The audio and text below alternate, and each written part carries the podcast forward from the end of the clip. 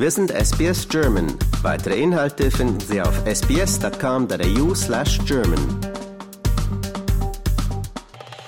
Heute geht eine Ära des australischen Fernsehens zu Ende.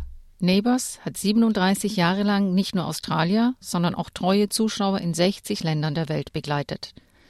Zum ersten Mal ausgestrahlt wurde sie 1985 und entwickelte sich schnell zu einer Erfolgssoap mit dem Rezept, ein gegenwärtiges Bild des vorstädtischen Melbourner Lebens zu zeigen.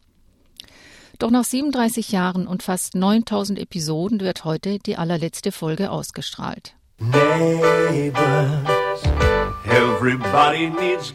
Neighbours war ein fester Bestandteil des australischen Fernsehens. Zu ihrer Hochzeit in den späten 1980er Jahren hatte die Serie rund zwei Millionen Zuschauer in Australien und über 20 Millionen im Vereinigten Königreich. Das ist mehr als die damalige Gesamtbevölkerung Australiens. Einer, der über viele Jahre am Drehbuch der Serie mitgeschrieben hat, ist Ben Michael. Er ist heute Dozent am Victorian College of the Arts und berichtet. When I went to England uh, to uh, go to some award nights in England to see the level of uh, kind of obsession with the show was off scale. It was so strange that a little show that we were creating, you know, in the suburbs of Melbourne was yeah, like people were crazy about it. They were in love with the characters. They were desperate to know every little thing about them. They agonized over every problem that happened to each character. It was uh, really um, funny and uh, heartening, really. Yeah. Doch auch der größte internationale Erfolg konnte nicht darüber hinwegtäuschen, dass sich nicht alle Australier in der Serie repräsentiert sahen. As writers, we were very aware of the fact that while it showed some truths about Australia, there was also a whole side of Australia that wasn't being shown. Um, as writers, we certainly tried to alter that, but the powers above us were very keen to keep it uh, very white bread, um, which was the case with most of Australian TV at the time, although that's no excuse. So we had to stealthily work in the characters that we did, but I think that was probably its greatest flaw was that the world that I saw when I walked out onto the streets wasn't the world that we were seeing on the show as far as cultural diversity goes. Im Jahr 2008 erregte der Mangel an ethnischer Vielfalt große Aufmerksamkeit.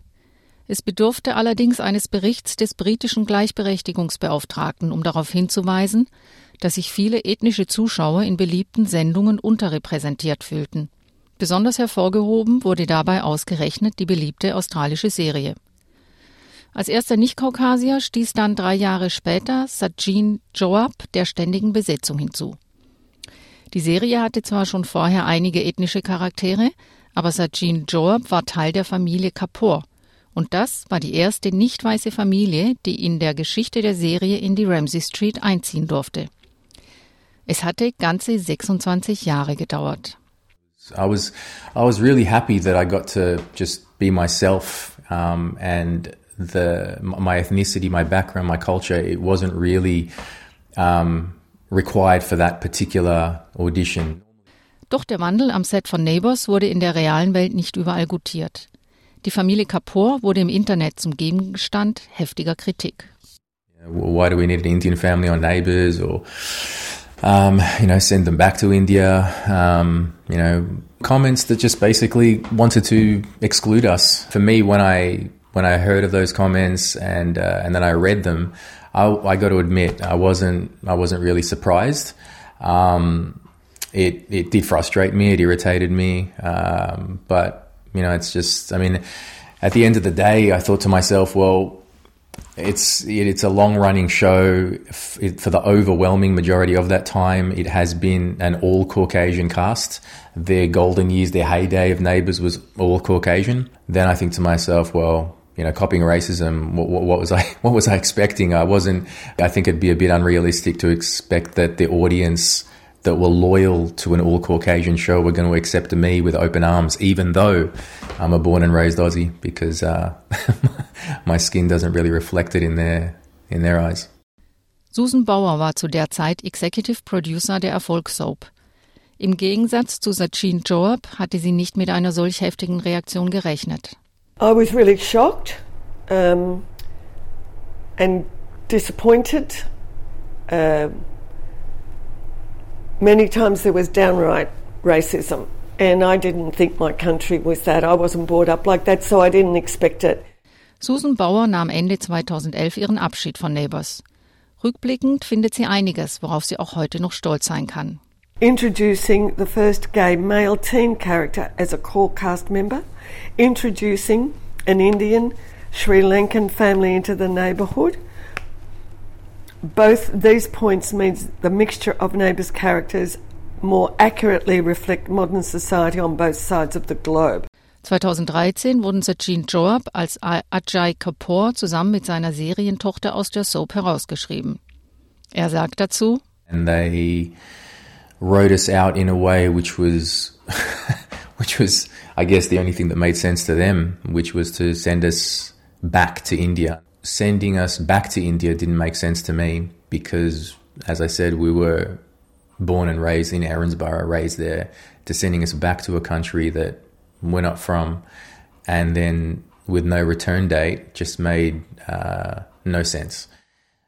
Susan Bower, Ben Michael und Sachin Joab sind sich einig, dass sich die australische Filmindustrie ändert. Aber, so Sachin Joab, when there's a quota system in place, it will force change because, and the reason I say that in a, in, you know, with some with some vigor behind it is because if that doesn't occur, I dare say it will take a minimum of a decade to see some change. And I know that a lot of people might say, no way, but um, that's what I've seen over the last 15 years. Inzwischen ist die Serie in Sachen Diversität einige Schritte weiter. In der letzten Besetzung finden Sie Schauspieler mit ethnischem Hintergrund aus Papua-Neuguinea, Japan, dem Libanon und aus Nigeria. Es gab Transgender und nicht-binäre Schauspieler und solche mit Trisomie 21. Außerdem war Neighbors die erste Serie, in der eine gleichgeschlechtliche Hochzeit gefeiert wurde, nachdem diese im Jahr 2017 in Australien legalisiert wurde. Nach 37 Jahren gibt es vieles, wofür Neighbors vielen in guter Erinnerung bleiben wird. Nicht zuletzt natürlich für die jungen Schauspieler, für die das Set zum Sprungbrett eines Riesenerfolgs wurde, wie Kylie Minogue, Jason Donovan, Margot Robbie und Natalie Imbruglia. Übrigens, Kylie Minogue und Jason Donovan kehrten zum Abschied noch einmal an das Set von Neighbors zurück. Wir erinnern uns auch gerne an die Höhepunkte, wie der Hochzeit von Charlene und Jason, der schmutzigen Affären von Dr. Carl und der Zeit, als Toadie seinen Fokuhila abschnitt. Das Serienende schließt ein Kapitel der australischen Fernsehgeschichte und verabschiedet sich von guten Nachbarn und guten Freunden. Und für alle Superfans, in Melbourne wird heute auf dem Federation Square live und im Public Viewing die allerletzte Folge gratis und unter freiem Himmel gezeigt. Der Start ist um 19.30 Uhr. Also, wer sich gerade in der Nähe des Fed Squares befindet, vielleicht finden Sie ja noch einen freien Liegestuhl, um mit Gleichgesinnten Abschied von der Ramsey Street zu nehmen.